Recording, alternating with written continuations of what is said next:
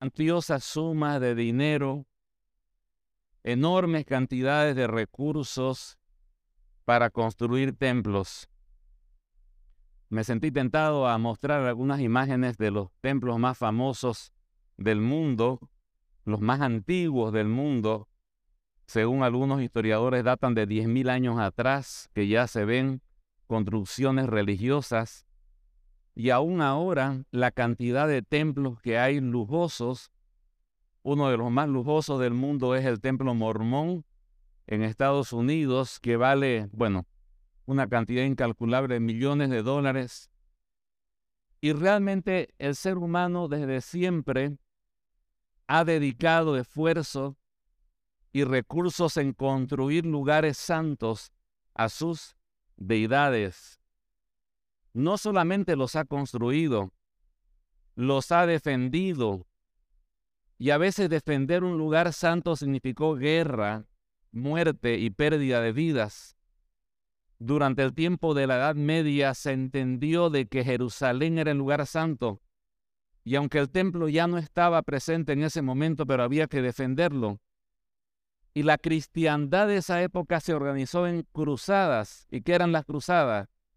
Ejércitos supuestamente cristianos que iban a atacar a los moros, a los árabes que estaban ocupando esas tierras, porque tenían el mandato divino de recuperar esos lugares santos.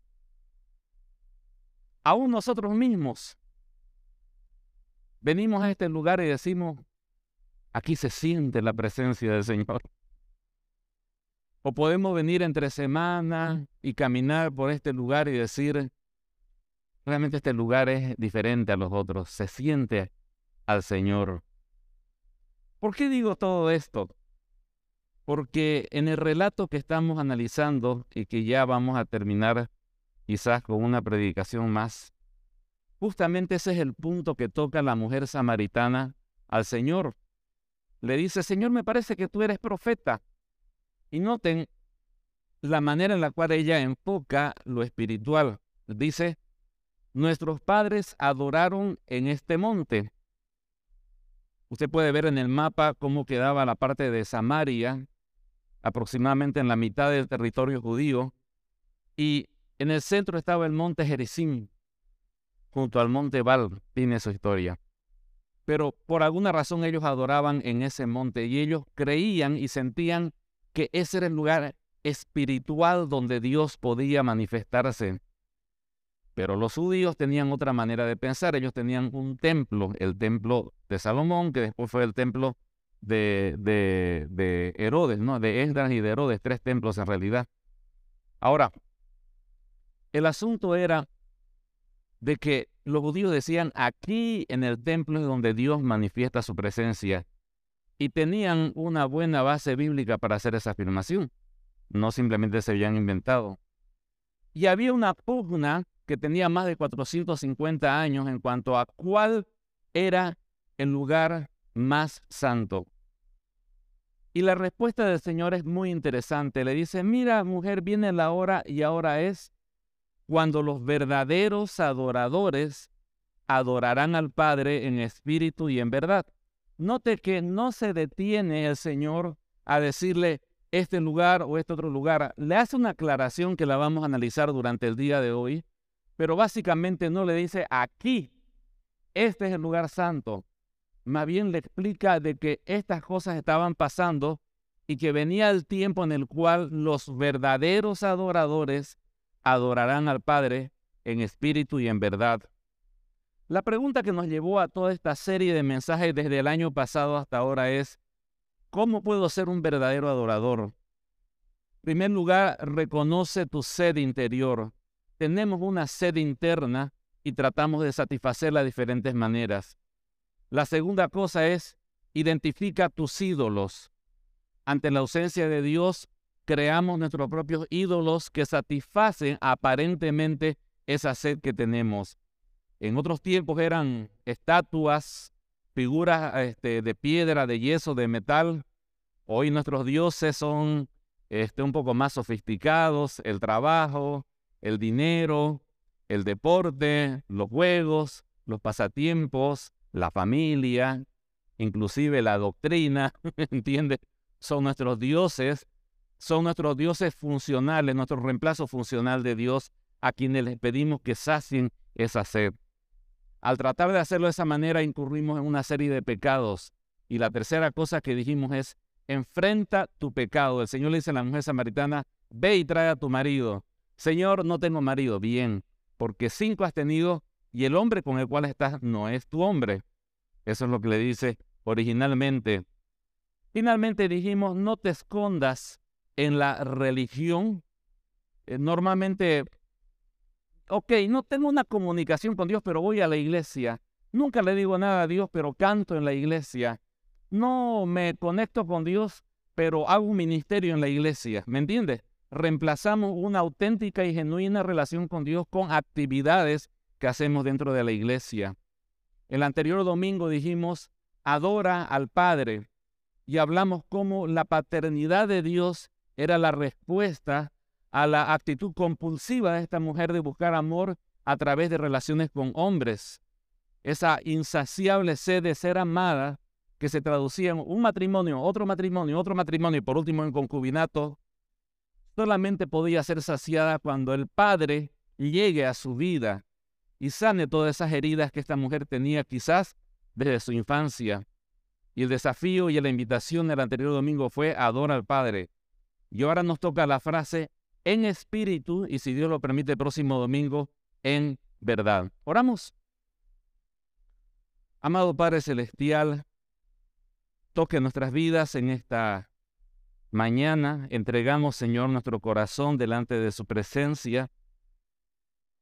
Que más allá, Señor, de la preparación del tema y de la buena disposición de mis hermanos de venir aquí a la iglesia a escuchar su palabra, sea su Espíritu Santo mismo el que hable, Señor.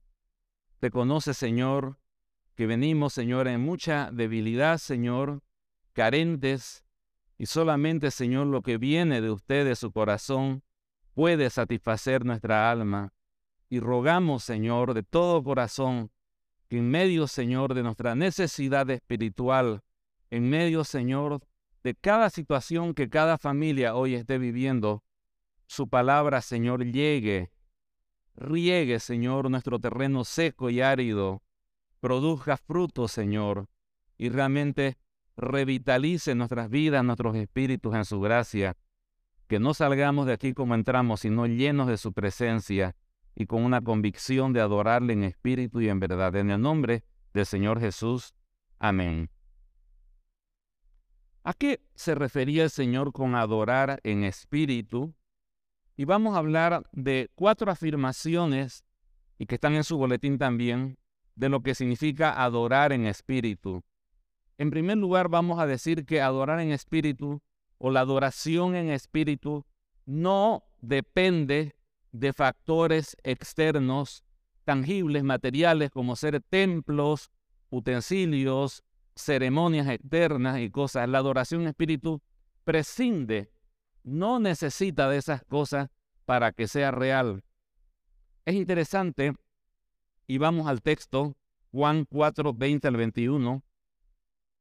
Nuestros padres adoraron en este monte y vosotros decís que en Jerusalén es el lugar donde se debe adorar. ¿Qué tal si leemos todos juntos el versículo 21? Es clave. Versículo 21 a la voz de tres. Dos, tres. Jesús le dijo, mujer, créeme que la hora viene cuando ni en este monte ni en Jerusalén adoraréis al Padre. ¿Saben qué? Me escuché a mí mismo, pero no los escuché a ustedes.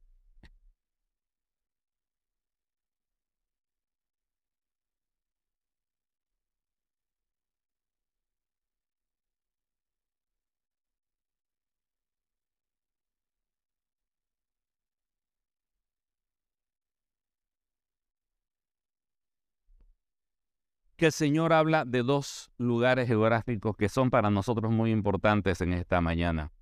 Ni en este monte, ni en Jerusalén. Analicemos cada uno de ellos. Ni en este monte. Ese monte era el lugar donde los samaritanos expresaban su amor, su adoración, su veneración a un Dios que no entendían completamente. tenían elementos en común con los judíos. Los primeros cinco libros de la Biblia estaban en los libros sagrados de los samaritanos, pero curiosamente los otros libros históricos y los libros poéticos y proféticos no estaban. Así que la comprensión samaritana de Dios era fraccionada. Se podía decir que tenían una Biblia incompleta y esa era su fe. Por otro lado, ellos decían, nuestros antepasados fueron Jacob, Abraham, Isaac, cuando les convenía. Pero cuando venían las guerras contra los judíos decían, no, nosotros somos descendientes de babilónicos, de asirios, de otros lados. ¿Por qué? Porque en realidad unos cuatrocientos y tantos años atrás, en el tiempo de las deportaciones, los imperios hacían algo interesante. Sacaban a los judíos originarios de ahí, especialmente las de la parte del reino del norte, los llevaban y los dispersaban en otros lugares obligatoriamente y traían gente de afuera y la hacían vivir ahí. Así que había una mezcla que usted puede imaginarse. Y toda esta gente llegaba con su propia religión. Pero cuando empezaron a tener problemas, dijeron, hay otros dioses que no conocemos, que son los dioses que gobiernan esta región. Entonces consultaron a los profetas que habían, a los hombres religiosos, le dijeron, hay un Jehová Dios, ese es el Dios de los judíos. Bueno, añadamos a Jehová Dios a nuestro panteón de dioses y adorémosle para que no tengamos problemas. Y así que hicieron una ensalada, y usted se imagina qué tipo de, religión tenían los samaritanos. Este, hay muchas cosas más que, que por amor al tiempo no vamos a estar aclarando, pero la verdad es que los samaritanos tenían una mezcla religiosa impresionante. Eh, estaban mezclados en, genéticamente, genealógicamente, su fe estaba mezclada con otras cosas, sus escrituras eran incompletas porque solamente tenían el Pentateuco, Génesis, Éxodo, Levítico, Número de Deuteronomio y se acabó con eso. Y sus creencias eran medias, eh, no tan bien pensadas como las de los judíos, eran más emocionales, más expresivos. Con tanta razón el Señor le dice, vosotros, dice el versículo 22, adoráis lo que no sabéis. Y sabe que esa frase muy bien se podría aplicar a muchas iglesias e inclusive confesiones religiosas que adoran lo que no saben, que adoran una mezcla. Hay tantas religiones e iglesias que tienen una Biblia, pero aparte de la Biblia hay otro libro sagrado que llega a ser más importante que la Biblia misma. Omito menciones específicas. ¿Entiende? Pero más allá de eso vivimos en la posmodernidad. Y se dice que el joven, el hombre posmoderno, el GZ, el millennials, tiene una fe mosaica, ¿no? Este, que agarra de todos lados lo que más le conviene y crea una religión a su manera y con eso está bien. La frase más común es yo creo en Dios a mi manera. Y con tanta razón también la misma frase que se le dijo a la mujer samaritana, vosotros adoráis lo que no sabéis, muy bien se podría aplicar a muchas confesiones y aún iglesias llamadas cristianas. ¿Y usted adora lo que sabe o lo que no sabe? ¿Ah? ¿Cómo es la cosa? ¿O ha venido aquí para saber? Ojalá que sí. En segundo lugar, el Señor dice, ni en este monte, ni en Jerusalén. Ahora, cuando el Señor habla de Jerusalén, está refiriéndose al templo judío, el templo que construyó Herodes, que era herencia del de Salomón, que en ese tiempo todavía estaba presente. Recuerden que el Señor dijo, destruyan este templo y en tres días lo edificaré. Y los judíos dicen, 40 años hemos trabajado en construir este templo y tú en tres días lo edificas, pero él hablaba del templo de su cuerpo. Pero lo, menciono esto para mostrar de que estaba el templo ahí. Y el templo era parte de la vida normal de un judío de la época del Señor Jesús. El primer templo que se había hecho fue el tabernáculo, que era una tremenda carpa, era la carpa santa, vamos a llamar así. Cito segunda de Crónicas 6.9 o Éxodo 25.9, dice, conforme a todo lo que yo muestre, Dios dice, el diseño del tabernáculo y el diseño de todos sus utensilios, así lo haréis. ¿Quién dio la orden? Dios. Dios dio la orden de hacer el tabernáculo. Luego, muchos años después, con Salomón llega el momento de construir un tremendo, majestuoso y glorioso templo. ¿Quién dio la orden? Dios también. En 2 de Crónicas 6, 19 habla, o en 2 de Crónicas 6, 9, habla claramente que Dios dio la instrucción al rey David de que Salomón, su hijo, tendría que construir un templo para Dios. Y créame que ese templo era hermosísimo, precioso y deslumbrante y muy costoso. De todo eso hoy nos queda solamente un muro que está en Jerusalén que se llama el muro de los lamentos. Y uno puede ver en el muro tres tipos de piedra. Las más grandes el primer templo, las medianas el segundo templo y las últimas el tercer templo. Es todo lo que queda de eso. Ahora, esos templos fueron hechos, tanto el tabernáculo como el templo fueron una orden directa de Dios. Y en la mentalidad judía el templo concentraba la atención espiritual. Era el lugar donde se manifestaría la presencia de Dios. Permítame citar algunos versículos. Cuando Salomón inaugura el templo dice, mas tú mirarás a la oración de tu siervo y a su ruego, Jehová, para oír conforme el clamor de la oración que tu siervo clama delante de ti. Luego dice, si tu, si tu pueblo Israel fuere derrotado y cae en manos del enemigo, y dice, y rogaren delante de ti en esta casa, tú oirás. Más adelante dice en 6.26, si los cielos se cerraren y no hubiese lluvias por haber pecado el pueblo contra ti, si oraren hacia ti, hacia este lugar. ¿Cuál lugar? El templo judío. Y más adelante, segunda de Crónicas 6, 29 al 30 dice, toda oración y todo ruego que hiciere cualquier hombre o todo pueblo de Israel, cualquiera que sea su llaga, dolor en su corazón, si extendiere sus manos hacia esta casa, tú oirás desde los cielos. Eso es bíblico. En otras palabras, mientras que los, este, los samaritanos se inventaron una religión prácticamente, los judíos podían decir a nosotros, Dios mismo nos dio la orden de hacer este templo y nos dijo que aquí iba a estar su presencia y que teníamos que orar mirando hacia el templo y que teníamos que extender nuestras manos al templo y seríamos oídos porque la presencia de Dios se concentraría y se manifestaría en el templo judío. Y esto es muy interesante porque cuando Dios o cuando el Señor Jesucristo dice, ni en este monte ni en Jerusalén, lo que está diciendo es, todo lo que ustedes saben acerca del templo que mi padre dijo un día está a punto de cambiar. Dígale eso a un judío de pura cepa y no lo va a aceptar. Decirle, no, tu templo ya no va más, caducó. Es como un producto del supermercado que está ahí pero tiene la fecha vencida. Ya no funciona, ya no lo necesitamos. Se indigna un judío. Un rabino judío le saca mil versículos y dice, estás equivocado porque aquí dice la ley de Dios de que el templo es esto, es lo otro, y puede argumentarle. Entonces, no es cosa ligera decir ni en este monte ni en Jerusalén. Jerusalén representa, en este caso el templo judío, la verdadera fe basada en verdaderos conceptos que Dios verdaderamente había dado, pero que también estaban a punto de caducar. Finalmente, tanto el monte Jericín como el templo de Jerusalén representan esa adoración que necesita de un recinto como este, necesita ciertas ceremonias, necesita ciertos protocolos, ciertas cosas sagradas para que realmente sea adoración. Y todo eso estaba a punto de terminar porque la verdadera adoración no necesita lugares sagrados, utensilios sagrados, ceremonias especiales, sacrificios de algo. No necesita. Eso pasó, terminó. En segundo lugar, ambos representan sistemas religiosos.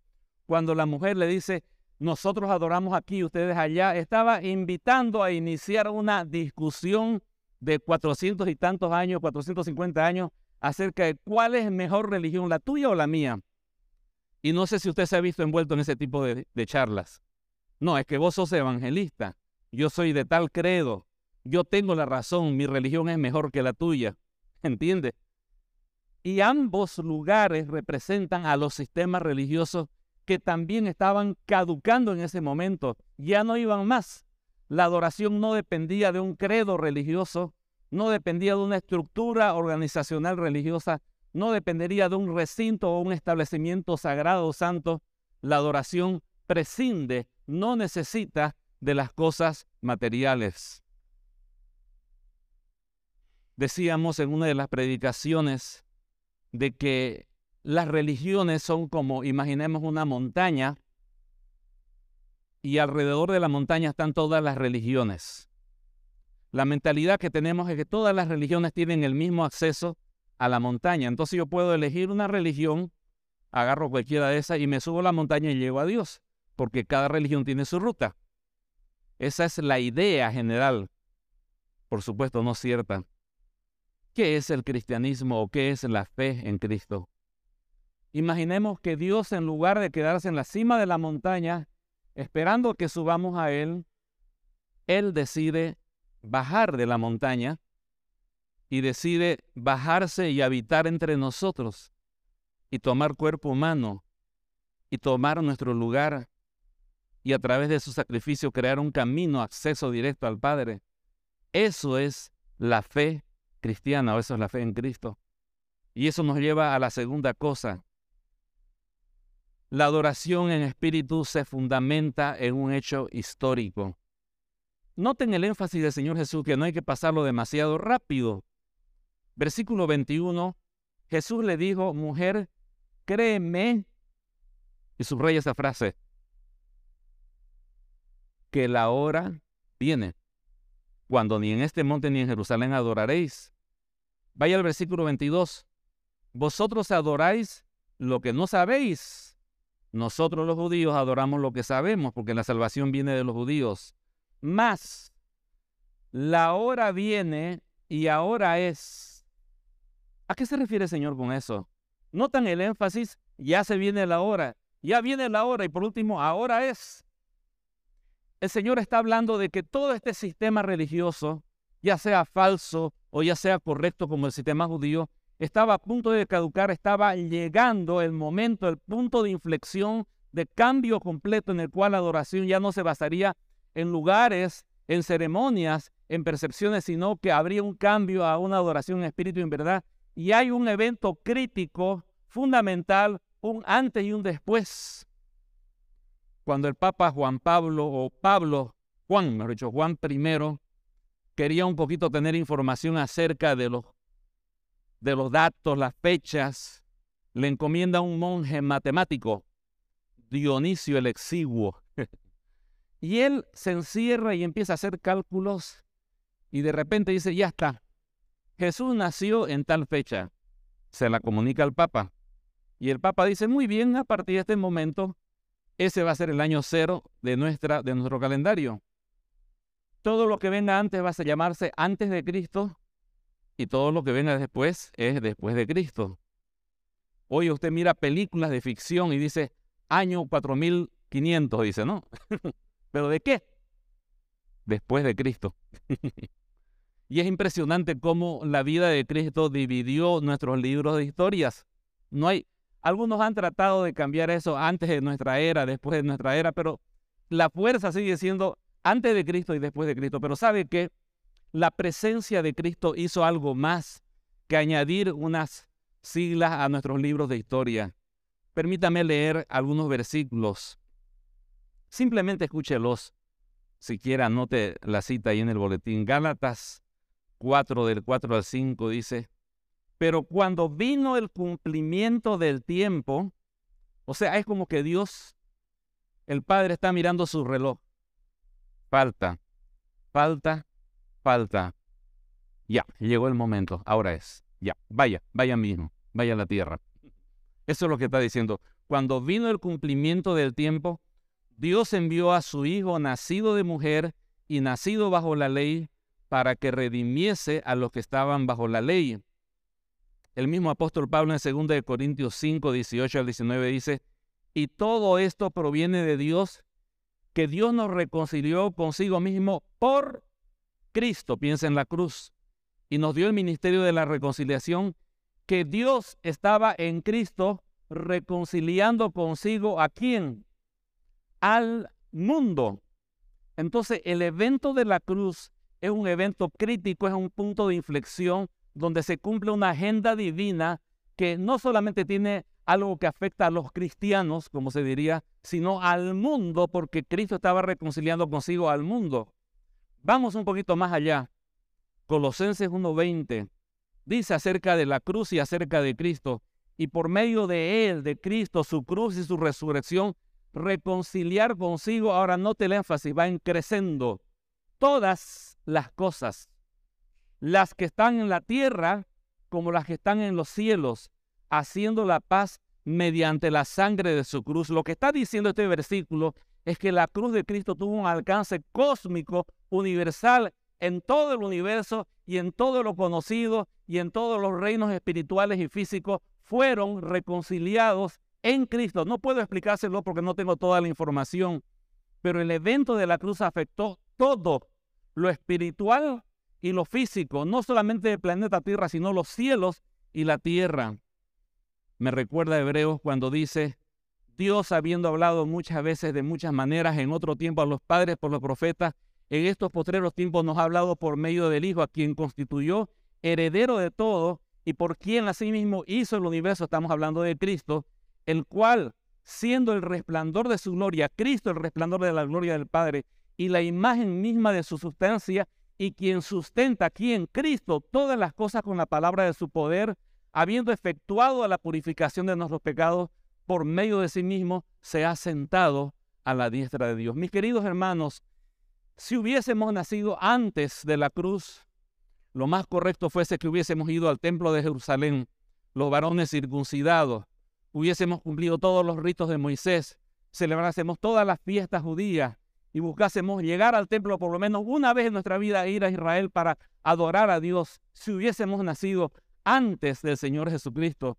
Pero cuando vino Cristo, el cumplimiento de todas esas cosas, todo ese sistema religioso, no solamente caducó, sino encontró su cumplimiento en Cristo. Él es la conjugación de todas esas realidades.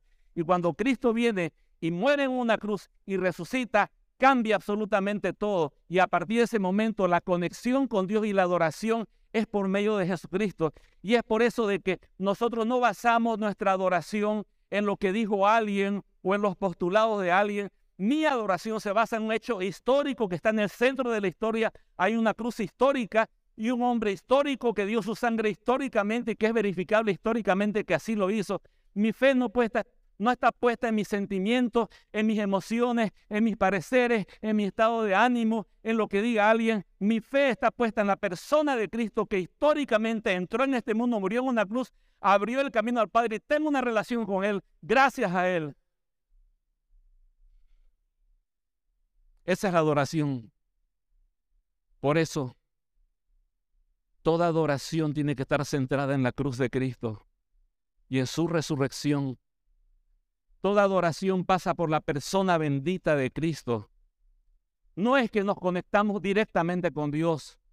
Hay un solo Dios y un solo mediador entre Dios y mi persona, Jesucristo. Nuestra adoración se enriquece cuando ponemos en medio la cruz de Cristo, cuando exaltamos a la persona de Cristo, cuando entendemos quién es Cristo y que Él fue nuestro camino, Él es la verdad y Él es nuestra vida. Por eso esa adoración que simplemente adora a Dios por la creación, cuando voy al campo, veo los pajaritos y adoro a Dios, es una adoración insuficiente, deficiente, incompleta, mediocre.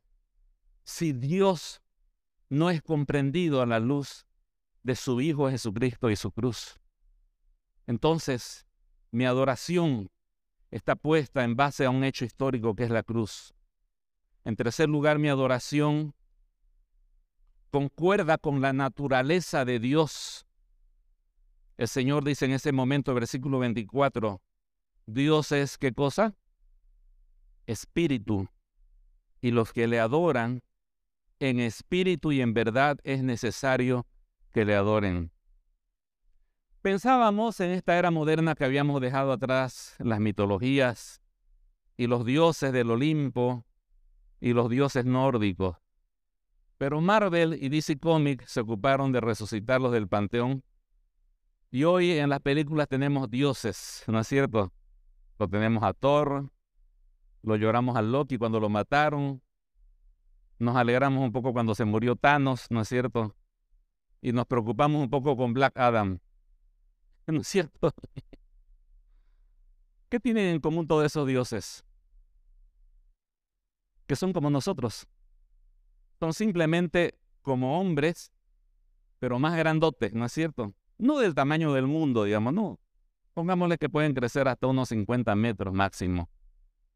Y tienen poderes, pero finalmente son hombres con superpoderes a los que llamamos dioses. ¿Sabe por qué son como nosotros? Porque los creamos nosotros. Nosotros creamos cosas semejantes a nosotros y por eso estos dioses son antojadizos, a veces haraganes, medios borrachos, mujeriegos, vengativos, porque son semejantes a nosotros, porque son nuestra creación. Esos son los dioses que creamos. Ahora, ¿cómo es Dios? A ver, trate de imaginarse cómo es Dios.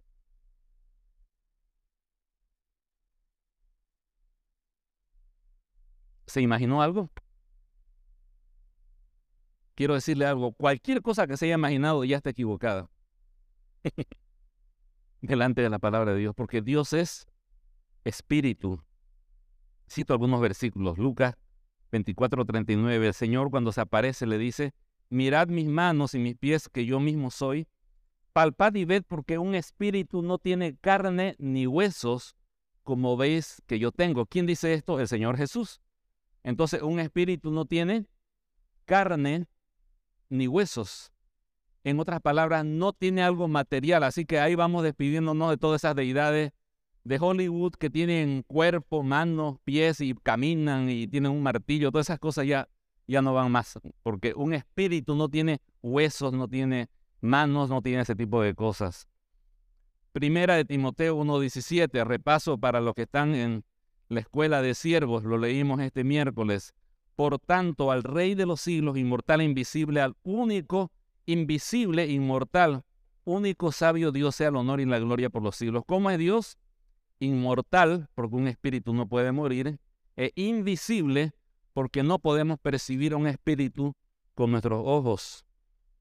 Primera de Timoteo 6, más adelante 15 en adelante al 16 dice, la cual a su tiempo mostrará el bienaventurado y solo soberano Rey de Reyes y Señor de Señores, el único que tiene inmortalidad, que habita en luz inaccesible, a quien ninguno de los hombres ha visto ni puede ver, al cual sea la honra y la gloria. Un espíritu no se puede ver, un espíritu no tiene cuerpo, no tiene un sistema digestivo, un sistema ocular, no tiene nada de esa cosa, es un espíritu. Es difícil de entender. Y aquí entra un problema. Entramos en un problema. No podemos describir el mundo espiritual porque sencillamente no lo conocemos. Le explico, el mundo espiritual creó esta realidad virtual que le llamamos mundo. Átomos, electrones que giran alrededor de protones, una materia inflada con mucho vacío entre medio, pero que finalmente se puede organizar y formar vida por la gracia de Dios, no por sí sola. Todo eso es como una como un mundo digital. Los que son ingenieros de sistemas me van a entender lo que estoy diciendo es una creación. Pero ¿cómo nació todo esto? Nació en un ser espiritual que está aparte de su creación y que con su mente creadora dio la palabra y se organizó este mundo virtual que le llamamos realidad, entre comillas. Decíamos ayer en el curso de Bienvenido a casa es nuestra Matrix y estamos encerrados en ella. El único que está en la realidad es Dios y los que están sentados junto a Él en Cristo. Ahora, es difícil de explicarlo porque el mundo espiritual originó nuestro mundo, pero nosotros en sí no podemos entender una de las siete leyes de la enseñanza es que la realidad a conocerse debe ser conocida a través de los elementos de la realidad que el alumno ya conoce. Me explico, un niño le ponemos pelotitas o canicas, ponemos dos acá, tres acá, ¿cuántas hay? Cinco y él puede entender la matemática. ¿Qué elementos tenemos para entender el mundo espiritual? Ninguno. Vivimos en un mundo físico. Así que es difícil entender y la Biblia tampoco no hace un gran esfuerzo en explicarnos todo lo que es lo espiritual, sino esencialmente lo que debemos entender. Hago un paréntesis aquí porque yo sé que algunos me están mirando raro y me dicen, pero hermano David, ¿y qué pasa cuando en el Antiguo Testamento Dios se aparece físicamente a Abraham? Dios se aparece físicamente a Moisés. Quiero explicarle. Por ejemplo, Éxodo 33, 23 dice, después apartaré mi mano y verás mis espaldas, le dice Dios a Moisés, mas no se verá mi rostro. ¿Qué vio Moisés si Dios es espíritu y vio las espaldas de Dios? Ahora, Dice Juan 1.18, a Dios nadie le dio jamás el unigénito Hijo, Él le ha dado a conocer. Cuando usted lee el Antiguo Testamento y ve a Dios manifestándose con las personas, a eso se le llama teofanías y cristofanías. Era el Señor Jesucristo presentándose físicamente en forma de cuerpo, tomando forma de cuerpo antes de su encarnación. Pero un día no solamente se mostró físicamente como un hombre, como una persona con huesos, con este, sino que lo llevó a un extremo el nivel y nació como una criatura y vivió entre nosotros, ¿entiendes? Entonces todas las apariciones en el Antiguo Testamento que muestran a un Dios con cara, con cuerpo, con todo eso, son manifestaciones de Cristo mismo. Ahora, hay otros versículos como dice este de Salmo, los ojos de Jehová están sobre los justos y atentos sus oídos al clamor de ellos. Entonces Dios tiene ojos, Dios tiene oídos, y a estas expresiones poéticas se le llama antropomorfismos, y es el intento del escritor santo de ayudar a entender a sus lectores de que Dios se interesa por ellos, pero como la Biblia es un libro escrito para todos, para abuelitas, para niños, para científicos, para gente adulta, entonces le da cualidades antropomórficas o de hombre a Dios para que podamos entender el punto. Pero no significa que Dios tenga dos globos oculares y tímpano, yunque, martillo en su oído. No es así. No, él vive en un mundo espiritual porque es Dios. Fuera de todo eso que hemos hablado, y sé que despierta muchas preguntas dignas de la escuela de siervos y no de este lugar. Este, entonces, ¿cómo adoramos a Dios si Dios es espíritu? Por lo menos hasta aquí quiero decirle cómo no le vamos a adorar. Si Dios es espíritu, no podemos imaginarlo del tamaño de una montaña, o del tamaño del mundo, o del tamaño del sol, o del tamaño de una galaxia. Él está fuera de todo eso. Él lo creó. Es más, no debemos imaginarnos a Dios para no caer en ninguna idolatría. Por eso dice, no te harás imagen ni ninguna semejanza, porque Él es espíritu. Eso está en el Antiguo Testamento, Éxodo 20. Lo que debemos entender es que todos nuestros intentos de acercarnos a Dios a través de un recinto sagrado, de ceremonias, de, de, cosas, de sacrificios, son insuficientes. Y es por eso que llegaba el momento de adorarle en espíritu y en verdad. Y eso nos lleva a la cuarta afirmación de esta mañana. La adoración en espíritu es una realidad interior. Mas la hora viene, estoy leyendo el versículo 23, y ahora es cuando los verdaderos adoradores adorarán al Padre en espíritu y en verdad, porque también el Padre tales adoradores busca que le adoren. Dios es espíritu, y los que le adoran en espíritu y en verdad es necesario que le adoren. He leído Juan 4 del 23 al 24.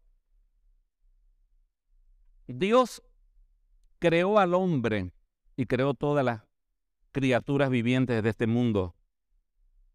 Tanto a los animales como también a nosotros nos dio una parte física.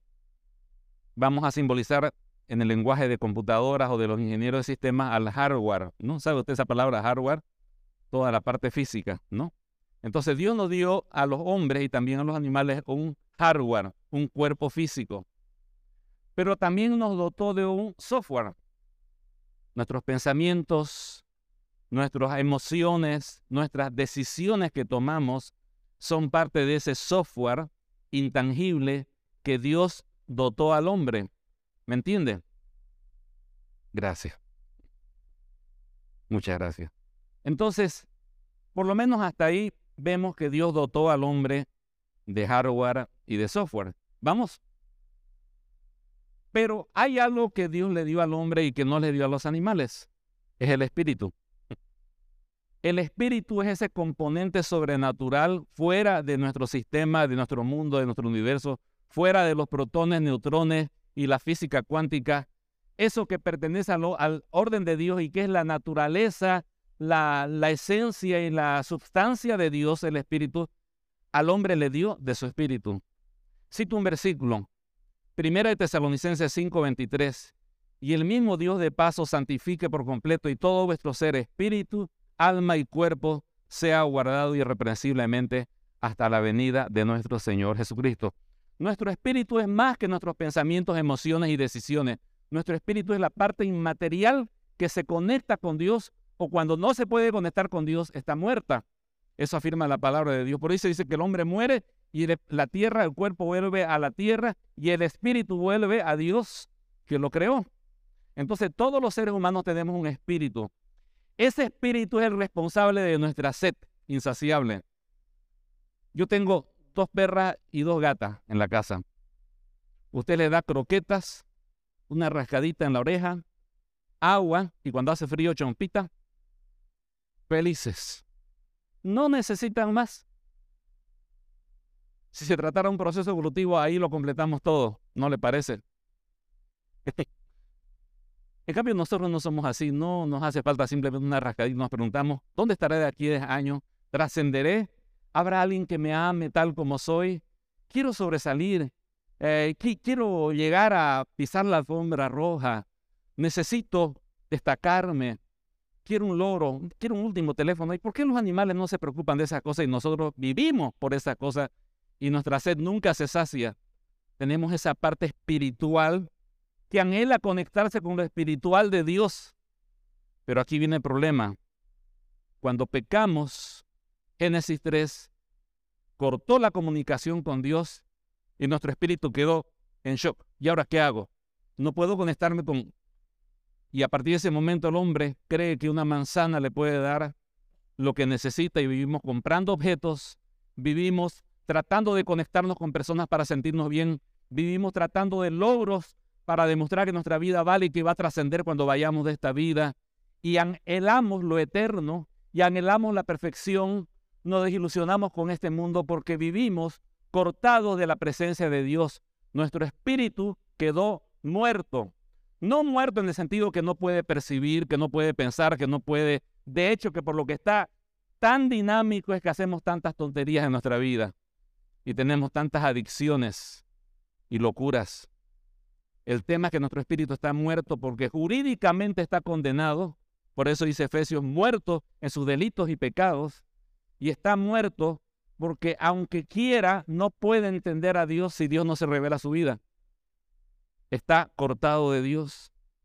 Entonces tenemos esa sed insaciable, esa sed insaciable tengo que ir terminando y hay mucho, mucho que hablar, pero terminemos con esto.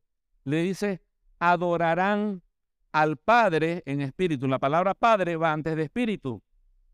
Ahora, no puede un niño venir aquí y decirme, papá. No puede, ¿por qué? Porque yo no soy su papá. Los únicos que me pueden decir papá son mis hijos. Y yo no puedo ir y decirle a Dios, papá, porque Dios va a decir, ¿y desde cuándo? ¿Cuándo es la fecha de tu cumpleaños para que yo sea tu papá? no debemos quitar de su contexto la palabra del Señor. Y el contexto de la mujer samaritana es Nicodemo. Está en el capítulo anterior. Y a Nicodemo el Señor le dijo, ¿os es necesario qué cosa? Nacer de nuevo. Entonces, por eso decíamos ayer también, el cristiano no se hace, sino nace nace de nuevo por medio del Espíritu Santo, más a todos los que le recibieron, a los que creen en su nombre, Dios le dio la potestad de ser hechos hijos de Dios, los cuales no son engendrados de voluntad de carne, ni de varón, ni de sangre, sino por voluntad de Dios. Entonces, para poder adorar en espíritu, necesitamos que nuestro espíritu muerto, separado de Dios, anhelante de encontrar el sentido de la vida, buscando propósito en las cosas, en los proyectos, pero ahí frustrándose, necesitamos que ese espíritu sea tocado por Dios y podamos entender quién es Dios. Y cuando el Espíritu nuestro se conecta con el Espíritu de Dios en virtud de la sangre de Cristo, porque Él murió por mis pecados y abrió el camino, y Él es el camino, la verdad y la vida, en ese momento se reactiva mi espíritu, literalmente y bíblicamente nace o resucita, como usted quiera ponerlo, ambas términos son válidos. Y en ese momento, cuando me encuentro con Dios, mi espíritu adora a Dios el Espíritu. Estos versículos nos ayudan. Romanos 8:16. El Espíritu mismo, el Espíritu Santo, da testimonio a nuestro espíritu de que somos hijos de Dios. En otras palabras, aquellos que somos creyentes, la parte inmaterial en nosotros, no nuestro software, sino el espíritu que ya ha sido revivido por Dios, lo siente a Dios, lo experimenta a Dios. No hace falta un templo. Puede ser en su cuarto, puede ser en su oficina, en la calle, pero usted empieza a comunicarse con Dios y siente la presencia de Dios y experimenta y nace en su corazón una seguridad, una convicción de que usted le pertenece a Dios si no ha experimentado eso, usted no es un hijo de Dios. Y se lo voy a demostrar. ¿Cuántos han experimentado eso que estoy diciendo? Levanten la mano. Amén. Es la experiencia de todo hijo de Dios. Experimenta el calor, el abrazo, el aliento de papá Dios. Y lo más lindo es que la adoración ya no se circunscribe a un lugar físico. Este versículo rompe con todo eso. 1 Corintios 3, 16. ¿No sabéis que sois templo de Dios y que el Espíritu de Dios mora en vosotros? Esto es bello. Este cuerpo físico que poco a poco se va desgastando, arrugando, enfermando y poniéndose achacoso, es un templo. Y en ese templo está mi espíritu, pero no solamente mi espíritu, sino está el Espíritu Santo también y los dos se conectan. Y si logro, y eso es mediante la adoración, conectarme con Dios, automáticamente hay un fluir de mi espíritu al Espíritu Santo y el Espíritu Santo a mi espíritu y estoy en una adoración verdadera, así sea que esté en un parque esperando un micro, así sea que esté en mi oficina, así sea que esté como esté, no depende de posiciones, no depende de lugares, no depende de ceremonias, no depende de decir las palabras correctas, no depende de mi estado de ánimo, depende de la realidad que soy hijo de Dios, tengo el Espíritu Santo y puedo comunicarme con Él y Él quiere que yo me comunique con Él. Y es algo hermoso. No se preocupe de las posiciones, cómo orar, manos levantadas, arrodillado. Todas esas cosas ayudan, pero no son esenciales. Un hermano decía, Muchos se preocupan de la posición. Yo la vez que oré más fervientemente en toda mi vida fue un día que me caí en un pozo que había en un lugar y quedé cabeza abajo y no podía ni moverme. Y solamente podía esperar que me ayude alguien y gritar. Y le prometo que esa fue la vez que oré más fervientemente y sentí la presencia de Dios. No es la posición, es nuestro espíritu con el espíritu de Dios. Y lo más precioso, y quedemos picados porque el próximo domingo, si Dios lo permite, continuaremos, es que la oportunidad de que mi espíritu, en virtud del camino nuevo y vivo que Cristo se comunica con el Espíritu de Dios y experimentar momentos bellos, está a disposición de cada hijo suyo. Amén. Que el Señor bendiga su palabra. Vienen nuestros hermanos alabanza a tener un tiempo de adoración. Al Señor ese aplauso, gloria sea a Él.